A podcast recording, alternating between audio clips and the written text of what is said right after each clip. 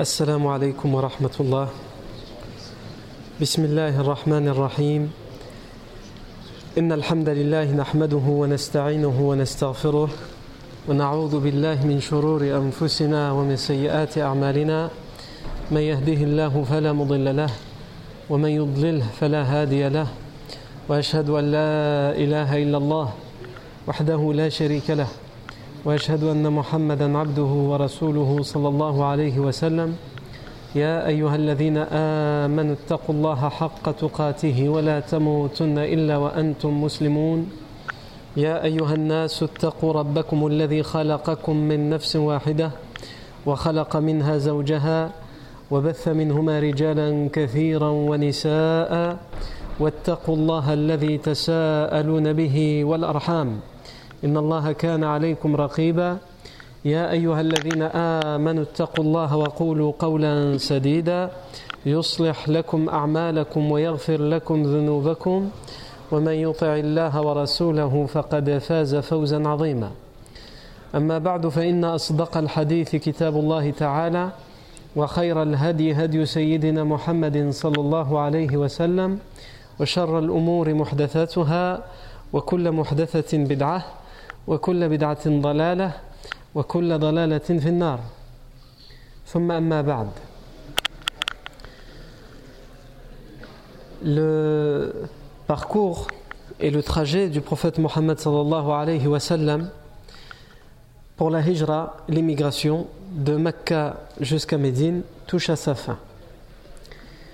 Il ne nous reste plus qu'à voir en réalité comment il va être accueilli, comment il va arriver tout d'abord dans la tribu de Quba et ensuite à Yathrib, al-Madina. Mais avant ça, étant donné qu'on a vu un certain nombre de choses importantes, c'est important de raconter la vie du prophète wassalam, mais aussi de temps en temps prendre le temps de faire un arrêt, de faire une pause, surtout quand les événements dans la vie du prophète se succèdent.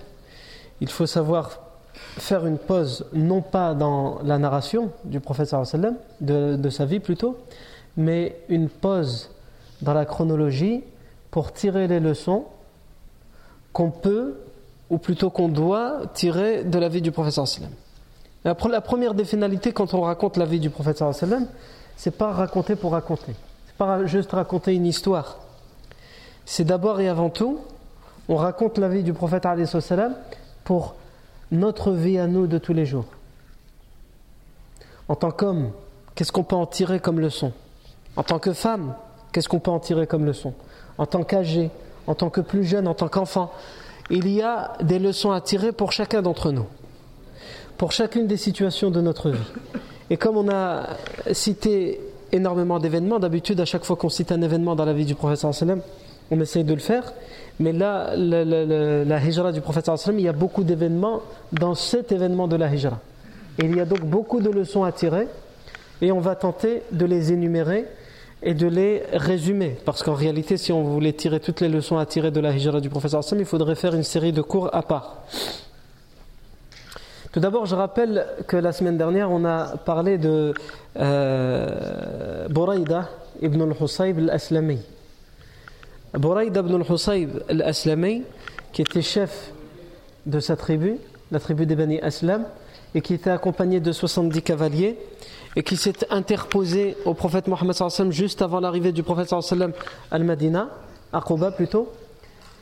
Et pourtant, le prophète pourquoi il s'est interposé? Pour euh, euh, capturer le prophète et avoir la rançon. Mais le prophète lui a parlé lui a exposé l'islam et l'a appelé vers l'islam. Et cet homme a accepté, il a même ordonné à ses cavaliers qui ont évidemment exécuté son ordre de se convertir à leur tour. Et donc finalement, le prophète rentre, va rentrer, comme on va le voir, dans la ville de Médine, dans la ville de Khoba, armé, avec une armée de 70 hommes, armé jusqu'aux dents. Et tout le monde l'attend comme un fugitif, comme quelqu'un qui va se cacher derrière un buisson. Et pourtant, il va arriver, au su et au vu de tous, on le verra arriver de loin avec 70 cavaliers. Aussi, on a rappelé qu'il va rencontrer juste avant d'arriver à Quba, sur leur chemin du retour, les deux compagnons Talha ibn Ubaidillah et Zubayr ibn al-Awwam anhuma, parce qu'ils reviennent de leur voyage commercial, ils reviennent vers la Mecque, donc ils rencontrent, ils croisent le professeur sallam. Et comme ils ont beaucoup de marchandises et qu'ils voient que le professeur sallam est bientôt arrivé à la fin de son voyage, ils lui offrent des nouveaux habits qu'ils viennent d'acheter au Sham en série, des habits blancs. Ici aussi, on voit que, et c'est des leçons à tirer, ça aussi, que le professeur Hassan va être attendu comme quelqu'un qui a fait un long voyage. Tous ceux qui venaient et qui faisaient ce voyage étaient attendus pleins de poussière, sales, etc. Et c'était probablement le cas, puisqu'ils ont traversé euh, le désert, des routes dangereuses, etc. Ils ont dormi dehors, à la belle étoile. Mais Allah a voulu qu'ils rencontrent euh, Talha et Zubayr, anhuma, qui, qui lui ont offert des habits neufs et blancs. Donc il va arriver, le professeur Salma Quba, comme on va le voir plus tard, avec 70 hommes armés jusqu'aux dents, qui sont là pour le protéger. Et avec des habits neufs, comme si la Mecque, en fait, elle était juste à côté et qui venait de passer d'une maison à l'autre. Alors qu'on sait qu'un euh, voyage à l'époque entre Mecca et le Medina dure à peu près, pour les gens qui marchent tranquillement, une dizaine de jours. Pour les gens qui vont un peu plus vite, une semaine. Et pour les gens qui ne s'arrêtent pas et ne dorment pas, les, exploits et les records euh, qui ont été faits, ce sera trois, nuits, et, trois, jours, Yann, sans jamais, sans, sans, s'arrêter. Trois nuits, trois jours sans s'arrêter. Non. Et ça, il y a quelqu'un qui va le faire vers la, fin de la vie du professeur Sam, quand on le, comme, on, le, comme on le, comme on le verra, Inch'Allah ta'ala. Non. On a rappelé ça la semaine dernière. Et on a rappelé aussi que le prophète sallam a vu sur sa route, quand il était bientôt, euh, quand il était bientôt arrivé à Quba, deux brigands de la tribu des Bani Aslam, des coupeurs de route, ce qu'on appelle les, les coupeurs de route, ceux qui attendent, qui volent, leur spécialité c'est de voler les voyageurs. Ils attendent dans la route, sur les routes de voyage connues, pour euh, attaquer les, groupes de voyage et dilapider, hein, les vider de leur richesse. Évidemment, eux, ils ne pouvaient pas s'attaquer au groupe du professeur Hassan, puisqu'à ce moment-là, le professeur Sallam était avec 70 euh, cavaliers armés jusqu'aux dents, et en plus des gens qui les connaissent, puisqu'ils sont de leur tribu des Bani Aslam. Donc ils ne vont pas attaquer les gens de leur tribu. Le professeur Hassan a demandé à savoir qui sont ces deux hommes qui guettent le chemin. On lui a dit c'est Al-Muhanan, parce qu'ils avaient ce surnom dans tout le désert, ils faisaient peur à tout le monde. Al-Muhanan, les deux humiliés. Non. Le professeur Hassan est parti leur parler. Et il les a appelés à l'islam. Et il leur a exposé l'islam et ils se sont convertis. Et il leur a demandé quel est leur nom. Qui êtes-vous? Et eux, ils savent que s'ils donnent leur nom, euh, personne ne les connaît sous leur vrai nom. Donc ils vont donner leur surnom. Parce que c'était un surnom qui, leur plaisait. À l'époque, euh, et dans la coutume arabe, les, surnoms qui avaient un, sens qui fait peur ou un sens péjoratif étaient acceptés. Jusqu'à ce qu'Allah Azzawajal dit dans euh, Surat al-Hujurat Ne vous euh, dénigrez pas à travers les surnoms. Vous pouvez utiliser des surnoms, mais il faut dire des beaux surnoms. Donc eux, ils, ont dit ben Nous, euh, on est les deux humiliés, les fameux, les célèbres. Et le professeur Sim leur a répondu Bal antum al Vous êtes plutôt les deux honorés, les deux privilégiés. Vous êtes honoré par quoi? Par la guidée, Allah Azzawajal vous a guidé. Vous êtes privilégié par la rencontre avec le prophète Mohammed et par le fait que vous vous êtes converti. Non. Quelle leçon à tirer de, de toute cette péripétie, de toute cette grande aventure Tout d'abord, à travers chaque événement de la hijra, il y a une notion qui ressort à chaque fois. C'est al fillah. La certitude en Allah Azza On voit à travers les propos, l'attitude du prophète Mohammed qu'il nous montre, qu'il nous démontre ce que c'est que avoir la certitude en Allah. On va pas reciter tout le voyage, mais on va citer juste quelques petits exemples qui montrent comment il était le yaqin fillah du prophète Mohammed la certitude en Allah qu'avait le prophète sallam dans son cœur. Quand on a la certitude en Allah vraiment ancrée dans le cœur, cette certitude en Allah donne ses fruits et laisse ses traces à travers nos paroles, nos faits et gestes. Et c'est le cas, évidemment, pour le prophète Mohammed. On sait pourquoi a eu lieu la hijra. La hijra a eu lieu parce que les idolâtres, les polythéistes, ont décrété que cette fois, il n'y a plus aucune pitié, d'une certaine manière, pour le prophète Mohammed. Ils ont décrété qu'il doit mourir. Quel que soit le moyen utilisé, il doit mourir. Puisqu'il y avait eu la grande réunion à Dar Nadwa, la réunion secrète, à laquelle Shaitan avait participé, comme on l'avait dit précédemment, sous forme d'un être humain. Et ils ont décrété, les chefs, les chefs idolâtres, qu'il faut tuer le prophète Mohammed sallallahu alayhi wa. Donc le prophète sallam sait qu'il est pourchassé. Pas pour être capturé, pas pour être insulté comme il avait l'habitude, pas pour être persécuté, torturé, harcelé comme il avait l'habitude. Non, pour être cette fois tué. Et pourtant il sera serein pendant tout le voyage. Sa sérénité, on la voit tout d'abord, elle est décrite par le Coran. Lorsque le Coran parle de la hijra, et on avait cité ce verset, qu'est-ce qu'il dit Allah Azza wa Jal? إلا تنصروه فقد نصره الله إذا أخرجه الذين كفروا ثاني اثنين إذ هما في الغار إذ يقول لصاحبه لا تحزن إن الله معنا فأنزل الله سكينته عليه وأيده بجنود لم تروها وجعل كلمة الذين كفروا السفلى وكلمة الله هي العليا Dans ce verset, Allah Azzawajal dit Si vous ne le secourez pas, le prophète Mohammed sachez que de toute façon, Allah l'a déjà secouru. Et c'est pour ça que le prophète sallam a la certitude, parce qu'il sait que Allah le protège. Et à l'avance, il lui a promis, il s'est engagé à le protéger. Toi, tu vas me dire, bah, c'est facile alors d'avoir la certitude. Quand on sait qu'on a l'engagement à la promesse d'Allah Azzawajal. Mais toi aussi, toi aussi, tous les jours, on te dit Allah Azzawajal te protège. Allah Azzawajal te dit dans le Coran Allah il te protège. Tu as cet engagement. Est-ce que pour autant tu as la certitude? Non, mais je sais qu'Allah me protège, mais quand même. Quand même quoi?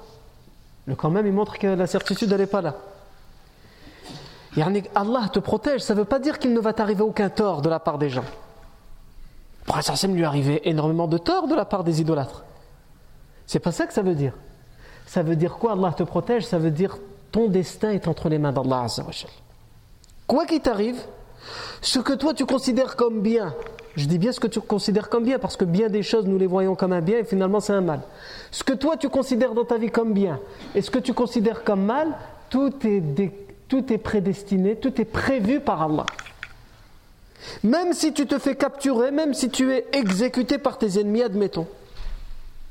Même dans cette situation, tu dois être serein. Pourquoi?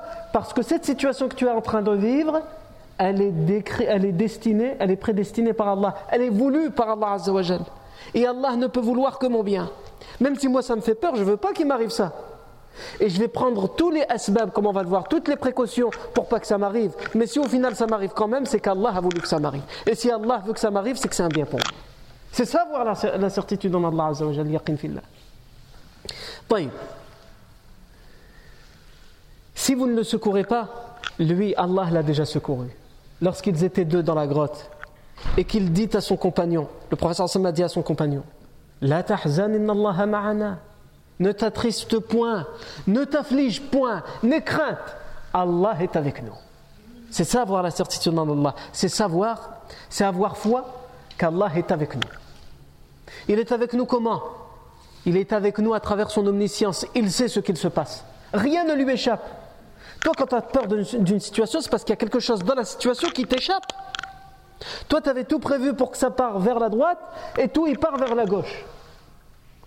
Donc, cette situation, elle te met dans l'angoisse et l'anxiété parce que ça t'échappe. C'est pas ce que tu avais prévu. Mais ce que tu ne dois jamais oublier, c'est que si elle va à gauche, c'est parce que justement elle n'échappe pas à Allah cette situation. Et c'est comme ça qu'on a la certitude en Allah Azzawajal. Cette situation n'échappe pas à Allah.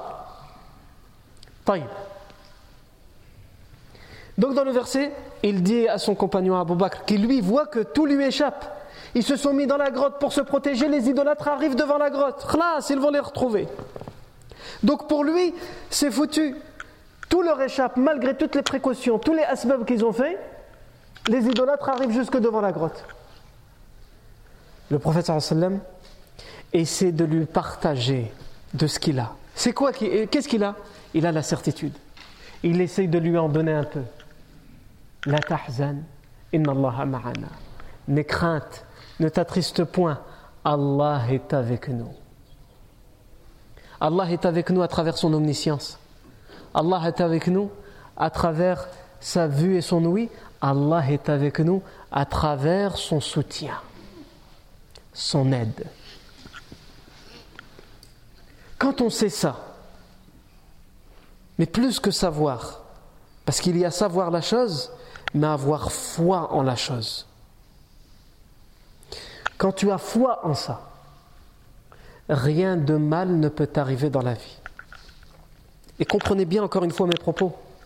Parce que beaucoup de gens, quand ils entendent rien de mal ne t'arrivera dans ta vie, ils pensent que ça veut dire qu'il ne tombera jamais malade, que personne ne le frappera, que personne ne lui crachera dessus, que personne ne, lui, ne commettra d'injustice envers lui. C'est pas ça que ça veut dire. Quand on, dit aucun mal ne t'arrivera, c'est-à-dire que même ce mal qui t'arrive, qui t'atteint, cette maladie, cette injustice, cette oppression, cette angoisse, peu importe le mal que tu considères comme mal qui t'atteint, grâce à ta certitude en Allah Azzawajal, elle se transforme en un bien parce que tu la traverses sereinement. Le véritable mal qui t'envahit, c'est quoi? C'est le mal qui est dans ton cœur. Quand tu ne vas pas bien à l'intérieur de toi. C'est ça le mal. C'est ça être malheureux. C'est pas ce qui se passe dans ta vie. Tu peux même être dans une cellule, en prison, tu peux être torturé, peu importe en, réalité. Ce qui compte, c'est comment tu vis cet événement-là. Et la seule manière de la vivre le plus librement possible, le plus sereinement possible, c'est d'avoir la certitude en Allah. La certitude qu'à travers cette dure épreuve, Allah est avec moi. Quand je ressens ça, donc c'est plus qu'une science, c'est plus que savoir. On sait tous ça, mais est-ce que je le ressens? Quand je le ressens, c'est-à-dire que j'ai foi en ça, alors quoi qu'il m'arrive, ce n'est pas un mal, je le vis comme un bien. Et c'est pour ça que les prédécesseurs pieux qui avaient atteint la certitude en Allah disaient, alors qu'ils vivaient dans la misère et la pauvreté, que tout le monde les voyait comme des moins que rien matériellement et dans leur vie, les problèmes, les maladies, etc. Personne ne voulait être à leur place, eux, ils disaient quoi?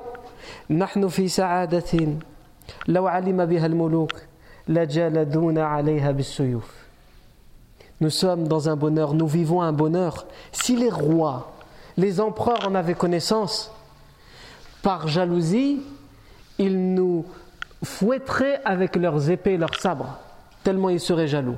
Mais ils ne savent pas dans quel bonheur nous vivons, parce qu'ils voient juste l'apparence, l'extérieur. Et c'est ce qu'Allah dit à travers ce verset, à travers la hijra du prophète sallam. Puisque juste après, quand le prophète sallam a ressenti ça, il a eu foi en ça, il a essayé de le partager à Abu en lui disant La Allah. Qu'est-ce qu'Allah dit dans le verset juste après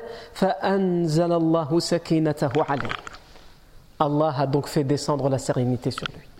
Toi, tu as forcé, tu t'es forcé à être serein et Allah te l'a donné volontiers. Tu étais troublé dans un événement de, ta vie et tu te forces à rester serein, Allah Azzawajal juste après il te la donne.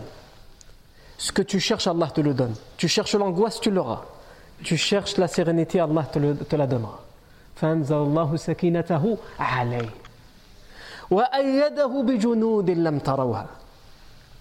Et il l'a aidé avec des soldats que vous ne voyez pas. Et c'est ce qui les a permis, c'est ce qui leur a permis d'être dans la grotte. Les idolâtres sont arrivés jusque devant la grotte et pourtant ils ne les ont pas vus. Comment nous on a expliqué la toile d'araignée, etc., les divergences qu'il y avait sur les chaînes de transmission? Ce qu'on sait, c'est qu'Allah les a tirés de ce, mauvais pas. Ils étaient dans la grotte. À un tel point qu'Abu Bakr a dit, lorsqu'il a vu leurs pieds, parce que la, la grotte elle était vers le bas, il a dit il leur suffit de baisser le regard de mettre la tête devant la grotte et ils nous verront. C'est pas une longue grotte, c'est comme un terrier. Il faut ramper pour rentrer dedans. Et ils se sont cachés dans cette grotte. Il suffit de baisser la tête, mais ils n'ont pas baissé la tête. Allah les en a empêchés. Pourquoi? Parce qu'il l'a décidé. Mais pourquoi aussi? Parce qu'Allah a testé ici la foi la certitude du prophète sallam. On voit aussi cette certitude du prophète sallam en Allah Azzawajal à travers euh, son comportement pendant tout le voyage. On a dit qu'on avait, on avait cité deux versions qui nous disaient, tous les deux authentifiés, qui nous disent que le prophète sallam pendant tout ce voyage, il gardait la tête baissée et il faisait le vikr et il lisait le Coran. Il n'y a aucun moment il regardait devant, derrière, à gauche, comme quelqu'un d'angoissé. Par contre, Abu Bakr, as-Siddiq, il allait devant, il regardait, surveillait. Finalement, il n'était pas tranquille en étant devant. Il allait derrière, il revenait devant. À un tel point que même Suraq ibn Malik de la tribu des Bani quand il est venu pour essayer de capturer le prophète lui-même l'a remarqué, lui-même le dit dans l'authentique de Bukhari. Qu'est-ce qu'il dit?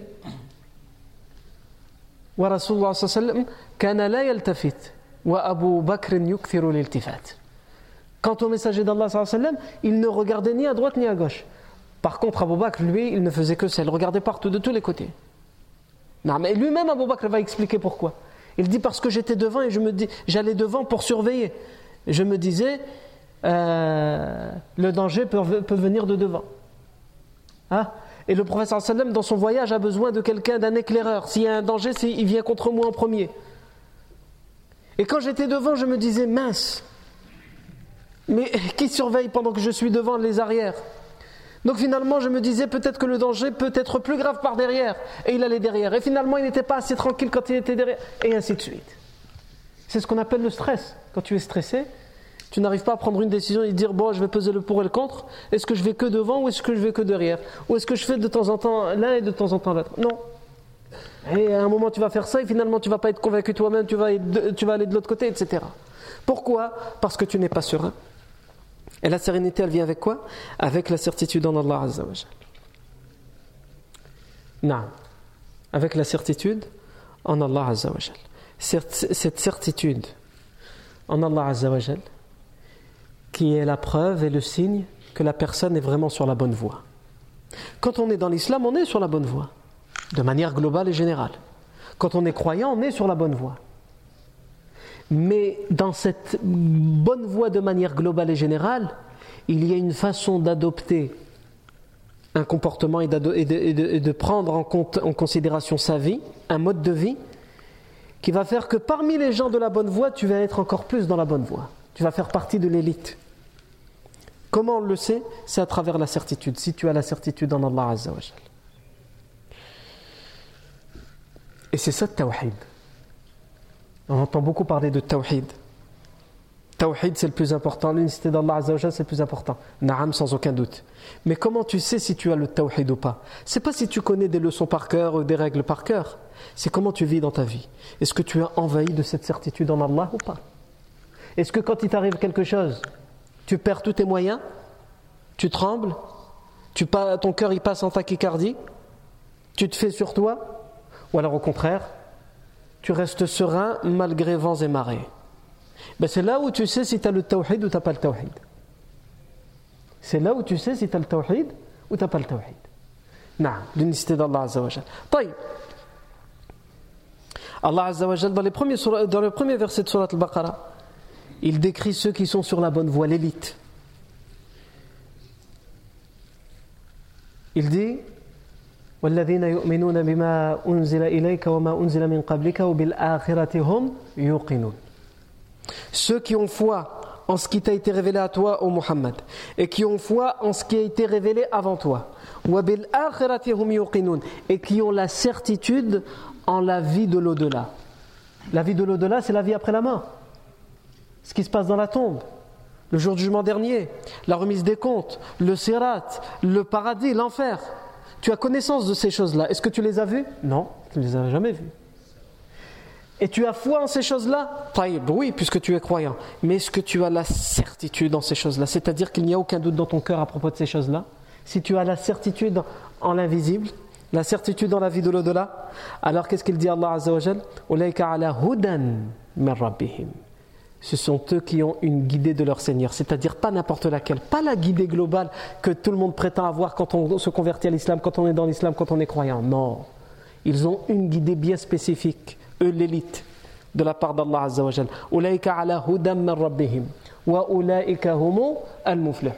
Et ce sont eux ceux qui ont la réussite et le succès. C'est quoi la certitude en Allah Les savants, ils ont donné beaucoup de euh, définitions je vais m'attacher à une seule définition, qui n'est pas la plus répandue, mais qui est une des plus intéressantes, qui a été donnée par un savant qu'on surnommait Dhunnoun. Il disait Al-yaqinu fillah huwa an-nazaru ila Allah fi kulli shay wal-ruju'u ilayhi fi kulli bihi fi.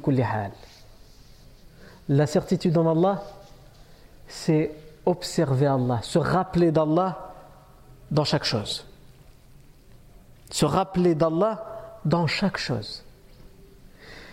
Et c'est euh, implorer l'aide d'Allah Azzawajal en n'importe quelle situation. Il y en a qui implorent Allah Azzawajal, mais ça dépend de la situation. Quand il pense que la situation, euh, il va la faire facilement, et pas besoin d'implorer Allah Azzawajal. Comme il a dit euh, Jaha. Il est parti pour acheter un âne au marché des bestiaux. Il a rencontré quelqu'un sur son chemin et cette personne lui a dit Tu vas où? Il a dit Je vais acheter un âne euh, au marché des bestiaux. Et l'homme lui a dit Mais tu dis pas Inch'Allah Nous les musulmans, quand on dit Je vais faire quelque chose, il faut dire Inch'Allah. Si Allah le veut. Jaha lui a dit Pourquoi je vais dire Inch'Allah? Le marché il est plein de bestiaux. Et mes, et mes poches elles sont pleines d'argent. Tout est là. Donc pas besoin de dire Inch'Allah. Taïb, Ma'lish. Il est parti et il revient. Il revient sans argent et sans bestiaux. Celui qui l'a croisé lui dit bah alors, euh, euh, tu devais acheter un âne, il est où? Il dit c'est mon argent. Qu'est-ce qu'elle a ton argent? Il lui dit, ben, je, me suis fait mon je me suis fait voler mon argent, Inch'Allah. Inch'Allah, il faut l'utiliser pour quelque chose qui va arriver, qu'on va faire. Mais là, il vient de comprendre, mais trop tard, qu'il faut dire Inch'Allah, même quand on pense avoir réuni toutes les causes et les précautions pour pouvoir faire l'acte, il faut quand même dire Inch'Allah. Donc c'est implorer l'aide d'Allah Azzawajal dans n'importe quelle situation. Et revenir vers Allah pour, chaque, pour n'importe laquelle de tes affaires. C'est ça avoir la certitude en Allah. Et au final, la certitude en Allah, c'est ce que le professeur m'a dit dans le hadith lorsqu'il a décrit le, niveau d'excellence, le degré d'excellence dans la foi, dans le tawhid. Qu'est-ce qu'il a dit le prophète sallam?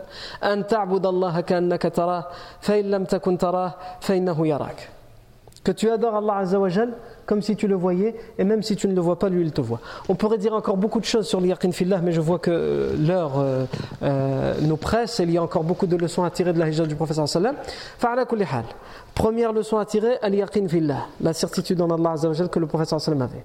Deuxième leçon à tirer, ce qu'on appelle en arabe al ou bil asbab. Faire les causes. On vient de parler de la certitude, c'est-à-dire le prophète sallam nous a montré à travers tout son voyage qu'il était sûr et certain d'Allah Azzawajal et qu'aucun mal ne pouvait l'atteindre. Et pourtant, cela ne l'a pas empêché de prendre toutes les causes nécessaires et toutes les précautions et il a été même très consciencieux dans la prise de ces précautions. On peut citer beaucoup de choses. On peut citer le fait que quand il est parti informer Abu Bakr que c'était ce jour-là où ils allaient faire la hijra, il a choisi d'aller le voir pendant, au plein milieu de l'après-midi, au début de l'après-midi, quand il fait très chaud et que les Arabes de l'époque avaient l'habitude pendant ces euh, périodes de forte chaleur de dormir, de faire la sieste, de se cacher chez eux pour pas avoir un coup de soleil. Lui, il est sorti à ce moment-là pour informer Abu Bakr pour, que personne ne le voit, alors qu'il a la certitude en Allah qu'Allah le protège.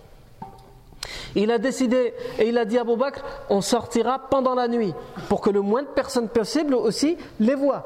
Alors qu'il a la certitude en Allah Azzawajal.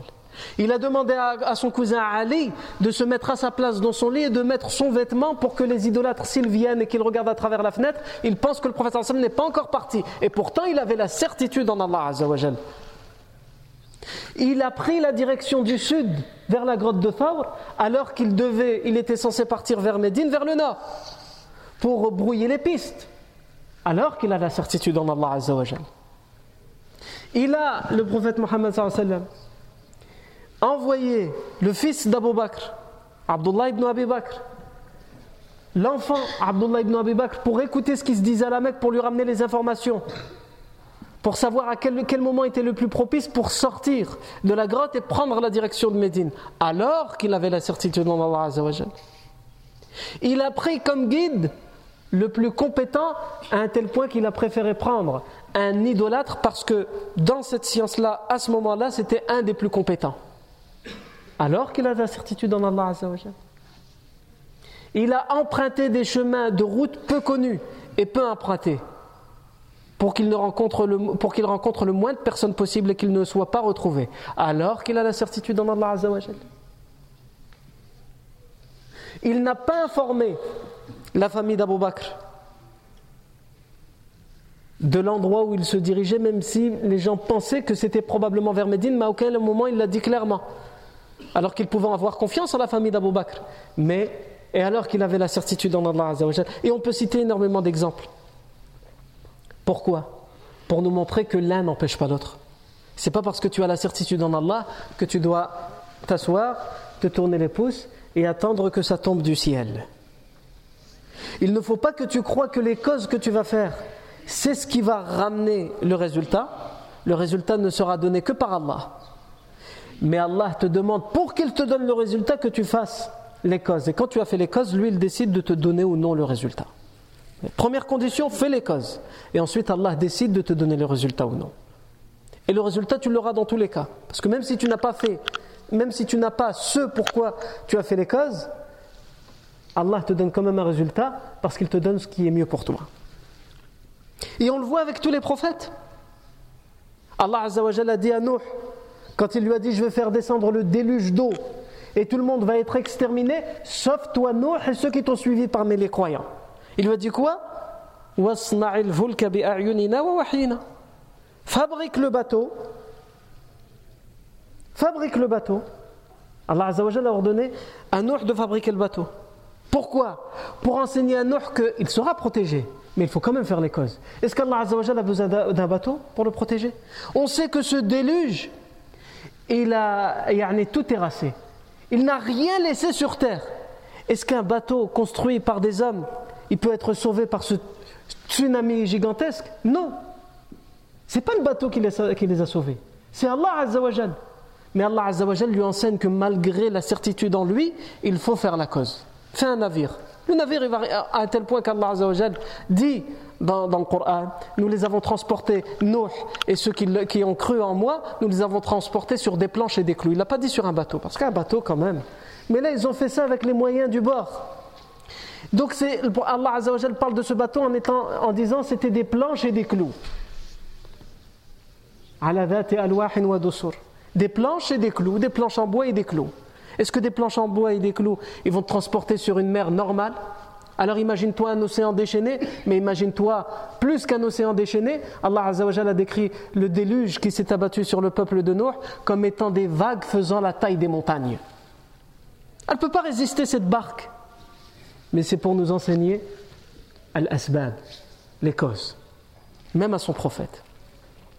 Le prophète Ayoub, qui a été atteint par toutes les maladies pendant plusieurs années, quand Allah a décidé qu'il allait guérir, qu'est-ce qu'il lui a dit Guéris et tu es guéri. Il pouvait le faire, Allah Il n'a pas, pas besoin d'un remède ou d'un médicament. Mais Allah lui a dit Urkud برجلك هذا مغتسل بارد وشراب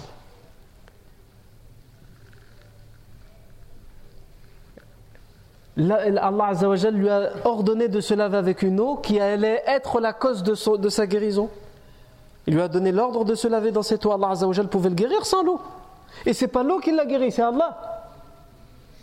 Et pourtant, Allah Azzawajal lui enseigne à faire les causes. Et on peut citer euh, énormément de prophètes, hein, même, euh, même les personnes qui ne sont pas prophètes. Mariam, la mère de Isa, alayhi salam, quand elle a mis au monde Isa et qu'elle était dans une situation euh, morale difficile, puisqu'elle a mis au monde Isa et elle savait qu'elle allait être calomniée, accusée de toutes les fausses accusations, puisqu'elle avait euh, mis au monde sans qu'aucun homme ne l'ait touché. Et aussi, évidemment, comme n'importe quelle femme qui accouche, elle était dans une situation physique difficile. Et Allah Azzawajal, qu'est-ce qu'il lui a dit?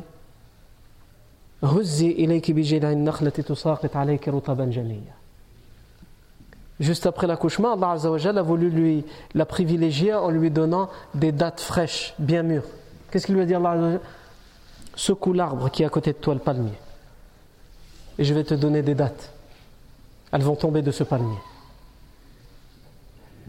si tu montes pas sur le palmier, les dates elles sont bien accrochées. Ceux qui, connaissent un peu le Sahara et comment, on fait la récolte, ils savent qu'il faut grimper et il faut aller les, prendre. Mais Allah Azzawajal, pour lui enseigner à faire un minimum de cause pour avoir les choses, pousse, secoue un peu le palmier. Mariam, dans l'état physique où elle est, elle va pousser le palmier et on va faire tomber des dates. Mais c'est pour lui enseigner qu'il faut faire les causes, même si tu as la certitude qu'Allah Azzawajal va t'aider. Et ainsi de suite.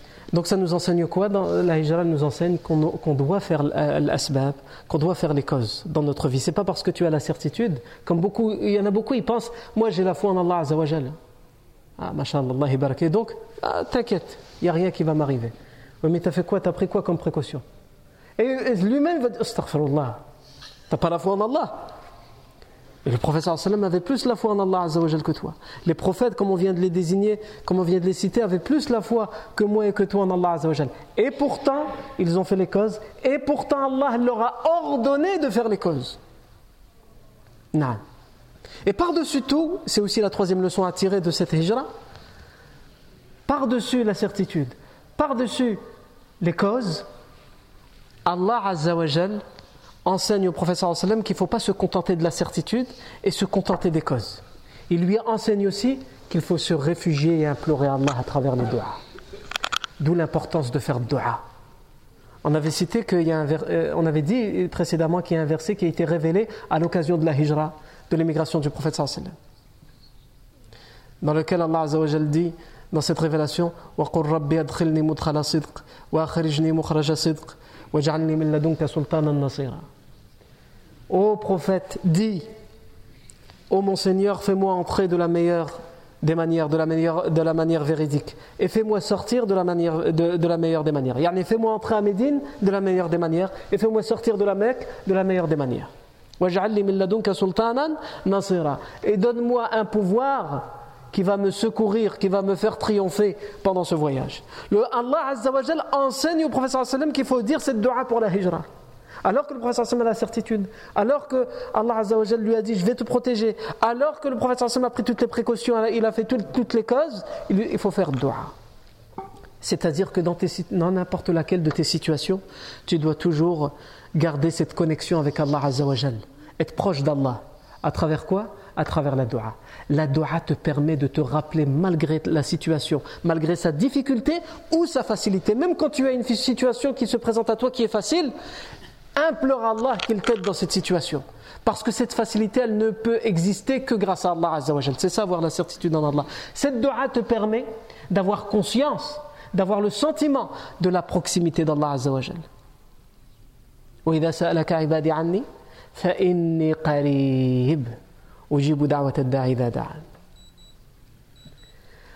Et lorsque mes serviteurs te questionne à mon sujet, Allah dit, et lorsque mes serviteurs te questionnent à mon sujet, sache que je suis proche, très proche d'eux. Mais il y a une condition, laquelle? Quand ils m'invoquent, quand ils m'implorent, je leur donne. Cette invocation te donne le secret de la proximité d'Allah Azzawajal. Parce que tu parles directement avec Allah Azzawajal sans aucun intermédiaire. Et c'est ce que cette hijra, elle nous enseigne aussi. Elle nous enseigne aussi, mais là je vais le citer simplement brièvement, on reviendra en détail sur toutes ces choses la semaine prochaine, Inch'Allah ta'ala. Elle nous enseigne aussi que le prophète, alayhi salatu wassalam, toute l'honnêteté, son intégrité qu'il avait, on la voit à travers tout ce voyage et on va expliquer à travers plusieurs exemples. On voit euh, les signes de sa prophétie, les miracles qu'il a eu à travers tout le trajet. On voit également le rôle d'une famille dans cette hijra, la famille d'Abu Bakr. Le rôle d'Abu Bakr, le rôle de la femme dans les périodes les plus difficiles, la femme musulmane, comme Asma bint Abu Bakr. On voit également comment le prophète sallam a demandé l'aide d'un idolâtre alors qu'à ce moment-là, ses ennemis jurés, ceux qui le pourchassaient, c'était des idolâtres. On va voir quelle leçon il y a tiré de ça et l'amour que le prophète sallam avait pour Abu Bakr, puisqu'il lui a demandé d'attendre et de ne pas faire la hijra et de ne la faire qu'avec lui et aussi réciproquement l'amour qu'Abu Bakr anhu, et sa famille avaient pour le prophète et d'autres choses qu'on peut tirer. On essaiera de voir ces choses-là brièvement et peut-être aura-t-on le temps la semaine prochaine de commencer l'accueil que réservent les Médinois au prophète Mohammed dans la ville de Al-Madina. Barakallahu fikum pour votre attention. Subhanakallahu wa bihamdika ashhadu an la ilaha ant nastaghfiruka wa natubu